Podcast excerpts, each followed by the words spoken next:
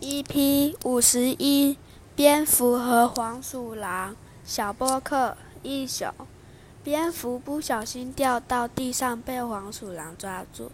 黄鼠狼凶狠地说：“我最讨厌鸟类了，刚好可以当点心。”蝙蝠连忙缩起翅膀，说道：“我是一只老鼠，并不是鸟啊！”黄鼠狼便放了它。没过几天，蝙蝠又被另一只黄鼠狼抓住。黄鼠狼压着它的肚子，说：“丑老鼠，我要杀了你！”蝙蝠努力张开翅膀，回答：“我会飞，我不是黄鼠。”第二次的蝙蝠又捡回一条命。